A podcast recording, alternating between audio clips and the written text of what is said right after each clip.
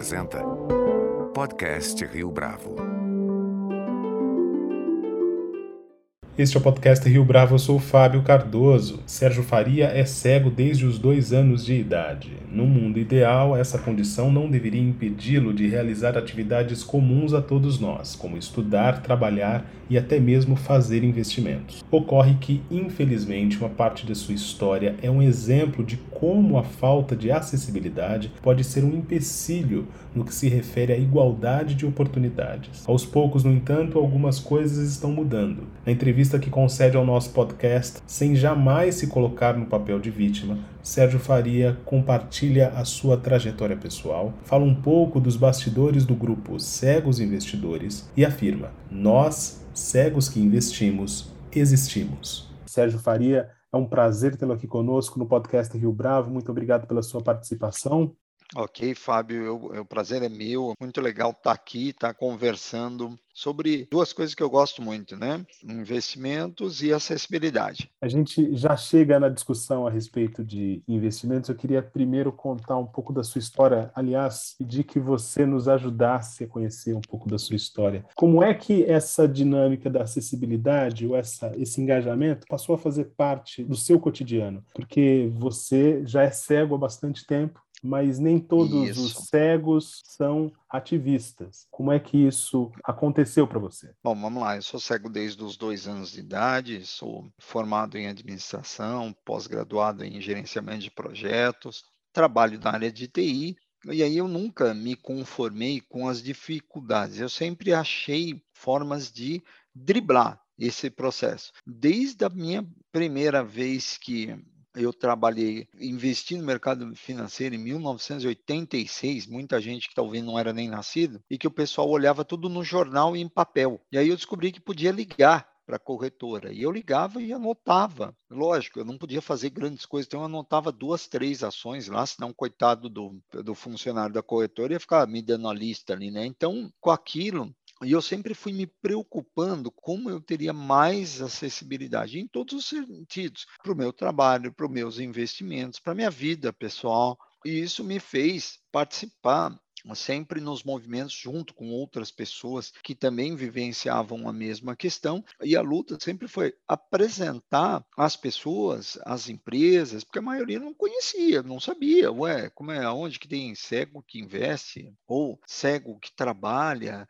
Hoje já não, já é mais comum, mas antes não. Então, eu sempre fui eh, muito mais assim. Eu sempre pensei num ativismo de proposição. O que, que é isso? Aquele que faz isso que nós estamos fazendo aqui. Olha, nós cegos que investimos existimos, a gente tem interesse. E aí a Rio Bravo olha, e diz: Ah, legal, poxa, então vamos ouvir essas pessoas para ver o que a gente pode fazer, o que, que é melhor, o que, que é mais adequado. Porque isso você está propondo, está mostrando. Você brigar, se indispor, dizendo: Ah, ninguém faz nada acessível, isso para mim não é agregador. Essa é a minha opinião. Essa discussão a respeito da acessibilidade é muito importante porque muitas pessoas falam sobre é, se tornar inclusivo ou ser inclusivo, mas daí para a prática é mais difícil. O que, que você tem percebido de diferente em relação a isso? Primeiro, é assim: algumas situações você percebe comodismo, né? Que, como assim, Sérgio? Me explica melhor. Ah, o site está desenvolvido, está atendendo o propósito. Cara, o que, que eu vou me preocupar com isso? Eu vou mexer nisso, né? E às vezes a pessoa não tem uma noção do mercado propriamente dito. Quando você vai mexer, você vai tornar algo acessível, você vai atender, segundo pesquisas da ONU, mais quatro pessoas além da pessoa com deficiência, que são aqueles que vivem em torno dela, amigos, parentes, familiares, etc. Então, esse comodismo de, de ah, mas já está assim, pô, vou mexer, não se justifica. Requer investimento? Sim, requer, mas não se justifica outros é o desconhecimento mesmo. A pessoa não faz porque ela não conhece, ela não sabe. Ela fala: ah, legal, eu gostaria de fazer, mas como é que eu torno o meu site acessível? Como é que eu torno a minha ferramenta lá de relatório, por exemplo, do fundo imobiliário, do meu fundo de investimento, da minha carteira, como é que eu faço para ficar acessível? Enquanto ninguém fala nada para a empresa, para a pessoa, ele fala: Bom, eu gostaria, mas eu não sei muito bem como fazer. E aí ele fica esperando que em algum momento alguém desse insight, desse essa questão para a pessoa trabalhar em si. Outros ainda têm um pouco mais de proatividade e buscam alguma ação, alguma alternativa. E muitas vezes não acham um de dizer, poxa, onde eu pego, aonde eu faço. E até quando nós fizemos um, um bate-papo no Clubhouse eh, domingo, eh, agora, recentemente, que a Isabela Pérez da Rio Bravo participou, a própria pessoa da Secretaria Municipal da Pessoa com Deficiência, o Cid Tobias, disse para ela, olha, você pode entrar no site lá da secretaria que a gente tem muitas informações sobre práticas acessíveis. Olha que interessante. E muita gente não sabe disso, não sabia disso. Essa é uma história muito interessante. Eu queria voltar um pouco para trás para te perguntar o seguinte: nesse tempo em que não se tinha nada acessível, ou seja, as informações eram estritamente visuais, e inclusive se louvava o fato de que elas eram visuais demais por conta dos gráficos, como é que era para investir, Sérgio?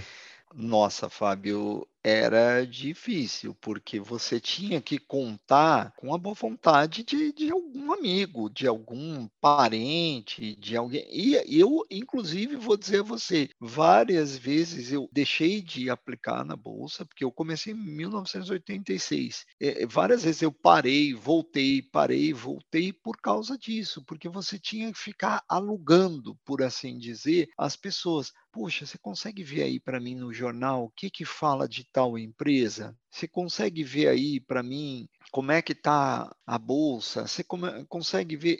Tudo você tinha que pedir ajuda e às vezes era até constrangedor mesmo, sabe? Porque você não tinha, não tinha como. E até eu digo para você, não muito, não faz muito tempo atrás, tá? Lá por 2007, 2008, que você tinha um, alguns sites um pouco melhores, que você lia algumas informações, tal, muitas você não lia, e aí, coitada, minha esposa, por exemplo, era sacrificada, que eu punha ela na frente do computador e falava para mim, fala o que, que tem aqui, ó. aí tem um gráfico, não tem? O que, que tem? Descreve ele para mim. E ela não entendia nada do assunto, mas é, era uma coisa maluca, tá? E assim como eu, no grupo em que eu faço parte lá dos cegos investidores, vários fizeram isso, tá? E outros simplesmente pararam, porque não tinha uma pessoa, um amigo, uma esposa, um parente para ajudar. Você lembra bem que em algum momento você ligar para o telefone começou a ficar punitivo, você pagava. Quando você operava no site, não. Se você pedisse, ligasse lá, e ainda é assim, a mesa, a operação na mesa te cobrava. Então começou a ficar mais punitivo. Então, tem horas que você simplesmente fazia o quê? Para, espera um melhor momento para conseguir ou encontrar algum amigo, algum colega, algum parceiro que, que ajuda, ou você é, espera as coisas se tornarem um pouco mais acessível. É assim, infelizmente era assim. Você falou dos anos de 2007, 2008, é, você nota que há um aprimoramento, digamos assim, das condições a partir dessa época?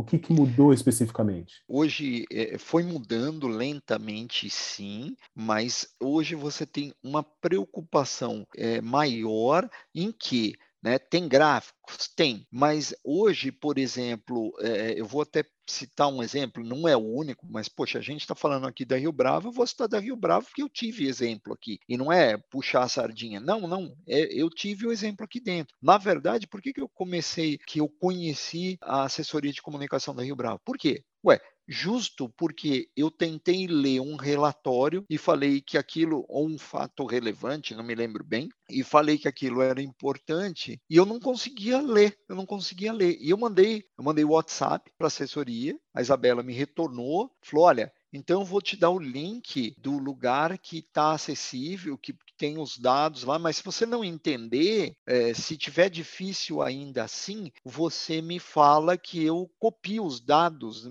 Porque o que, que gera o gráfico? Não é um dado? Não é numa planilha? Então, é, por que, que não pode passar esse dado para a gente ler e montar o gráfico na cabeça da gente? Então, tudo começou por aí. Hoje, o que, que mudou? Mudou a preocupação, mudou foi o, o comportamento, né? Que hoje as pessoas olham e pensam assim: poxa, é, eu posso dar informação para essa pessoa. Os sites melhoraram, sim. Os aplicativos de celulares são muito mais acessíveis do que os sites. Os sites ainda têm problema de às vezes as pessoas usarem muito mal, muito. Não é só o gráfico, que é problema. Você põe em cima de um, de um menu lá que ele só abre se o mouse estiver em cima. Só que cegos operam com leitor de voz, não, não utilizam mouse, utilizam só teclado. E aí não, não, não tem como você pôr o mouse para abrir o menu. Né?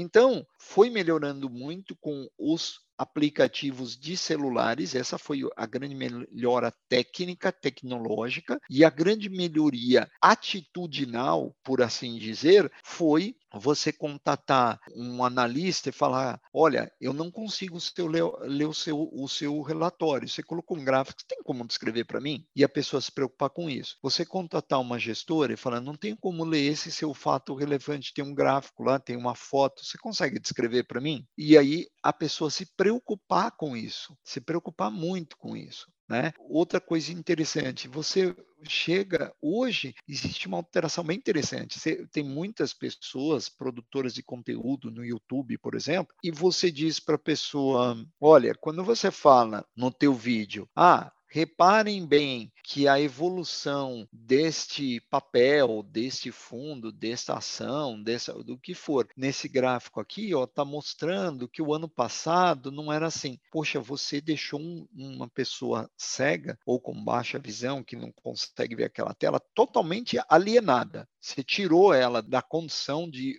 de ver o teu conteúdo, de sim, de aprender o seu conteúdo. Eu contactei algumas pessoas e dizia, olha, se você disser, é simples, se você disser só, olha, aqui no gráfico, repare que a evolução da coluna A que é o preço médio de 12 meses atrás, está 50% menor do que a coluna, essa outra coluna que é o preço médio hoje. Ou seja, você identificou de que assunto que você está falando. Você não simplesmente disse isso aqui, aquilo ali, este gráfico lá porque isso tira a pessoa cega do processo. Percebe que tem coisas que são muito mais atitudinais do que propriamente tecnológicas? Sem dúvida alguma. Sérgio, conta para a gente um pouco desse seu encontro com outras pessoas cegas que investiam.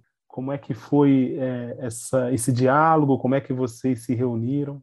Ah, isso foi engraçado, viu, rapaz? Eu, eu até eu ia lá cuidando do meu capital, do meu investimento lá, tal. E aí, um belo dia, eu às vezes perguntava para alguém: oh, "Você faz alguma coisa? Você investe?" Algum outro colega cego também: "Ah, tal, faço, é, na corretora tal. Pô, como é que você faz? Você tem essa dificuldade?" "É, tenho."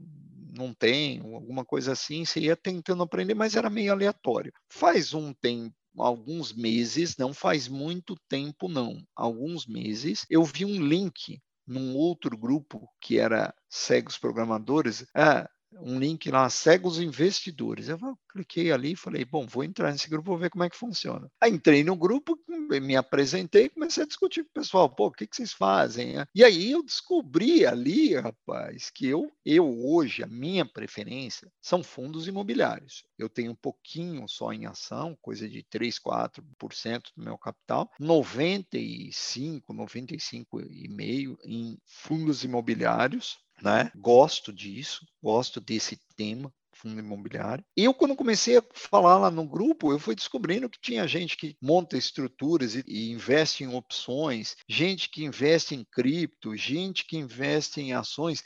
Tem gente que investe só em renda fixa, que tem receio, tem dificuldade? Tem, todo mundo encontra alguma dificuldade. Ah, eu, eu encontro, eu trabalho com a corretora XYZ, ali eu encontro um pouquinho mais de dificuldade em tal tema, mas no outro tipo de investimento eu não encontro dificuldade nenhuma, estou tranquilo e é esse que eu prefiro, então me viro bem. Outros não. E, e aí eu comecei a, a ver nesse que a gente tinha diversos tipos de experiências, não só em tipo de investimento, mas também com as próprias gestoras, corretoras e etc. Então, se num determinado momento havia quase falta de estímulo para que as pessoas começassem a investir, pessoas cegas, agora com uhum. esse grupo existe estímulo para isso, certo? Existe. E eu vou até ser sincero para você. Vamos dizer, o nosso grupo está crescendo substancialmente. A gente, quando eu entrei, tínhamos lá umas 30 pessoas, hoje nós já devemos estar em torno de umas 80 pessoas, ele está crescendo rápido. Você tem de tudo, tem gente que não, não tem a menor ideia, ele fala, e ele entra lá e fala, gente, eu não tenho a menor ideia, o que, que eu faço? E a gente fala, gente, eh, olha, você vai abrir uma conta numa corretora ou no banco, você vai fazer assim. Ah, mas eu não sei nem o que, que é o que, que é investimento exatamente. Ó, então, porque tem muitos produtores de conteúdo, um exemplo é esse aqui, o outro exemplo é aquele ali. Então a gente vai explicando. A grande maioria, eu, eu diria para você que você pega aí, vai, 70%, 60% disso. Vamos dizer, você pega 50% não tem noção nenhuma, tá lá começando a aprender alguma coisa, de ouvir as conversas. Você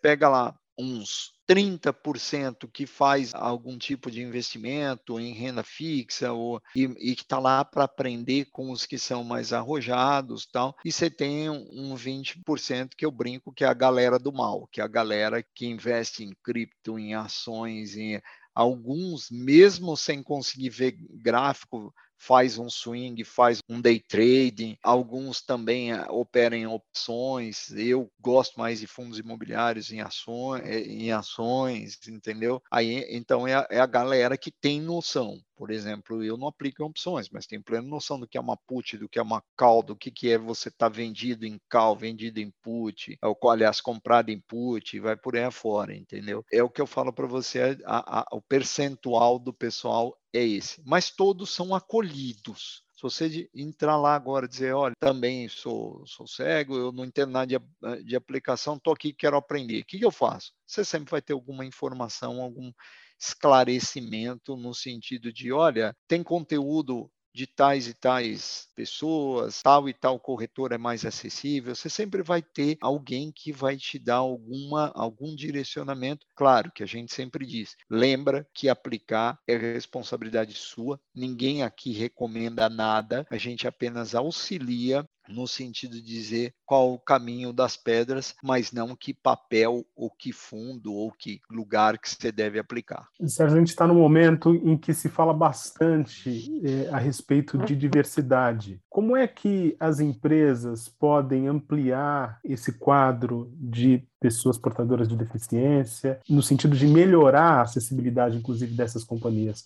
Eu estou perguntando a partir da sua experiência, claro. Eu acho assim, eu, princípio, Fábio, eu faço a seguinte comparação. O primeiro ponto é as pessoas olharem a diversidade, é, é a sociedade e, a, e as empresas são, são parte da sociedade, porque elas são feitas de pessoas e as pessoas compõem a nossa, a nossa sociedade, a nossa coletividade.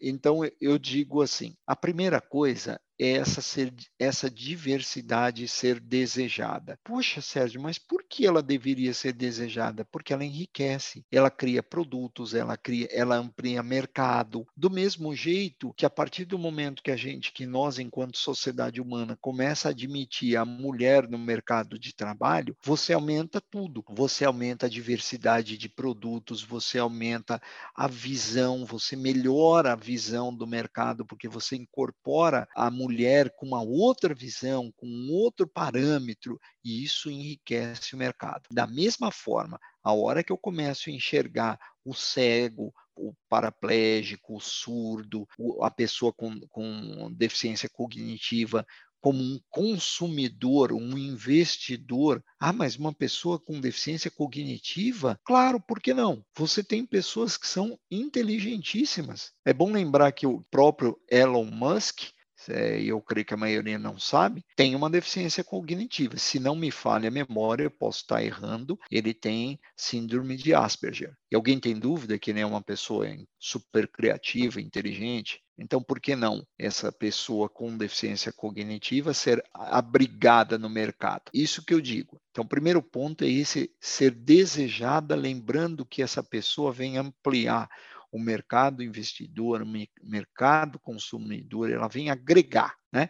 A segunda coisa é o open mind, é estar tá aberto para isso, porque essa pessoa do mesmo jeito que a mulher veio trazendo a sua gama de outras necessidades quando ela veio para o mercado de trabalho, a pessoa com deficiência também vem trazendo as suas outras necessidades, que é a necessidade de olha, todo mundo, a, a, maioria das pessoas precisa ver gráfico. Então, mas tem um grupo de pessoas que, olhando pelas estatísticas aí, é em torno aí de 48% das pessoas com deficiência são cegas e elas não trabalham com gráfico. Como que a gente pode abrigar elas também? Né? Elas também são nosso mercado. O surdo, se você estiver fazendo uma apresentação, você falando e fazendo uma apresentação PowerPoint junto, seria muito importante que ele tivesse acesso no material seu, no seu PowerPoint, antes. Por quê? Porque se ele for um surdo oralizado, ele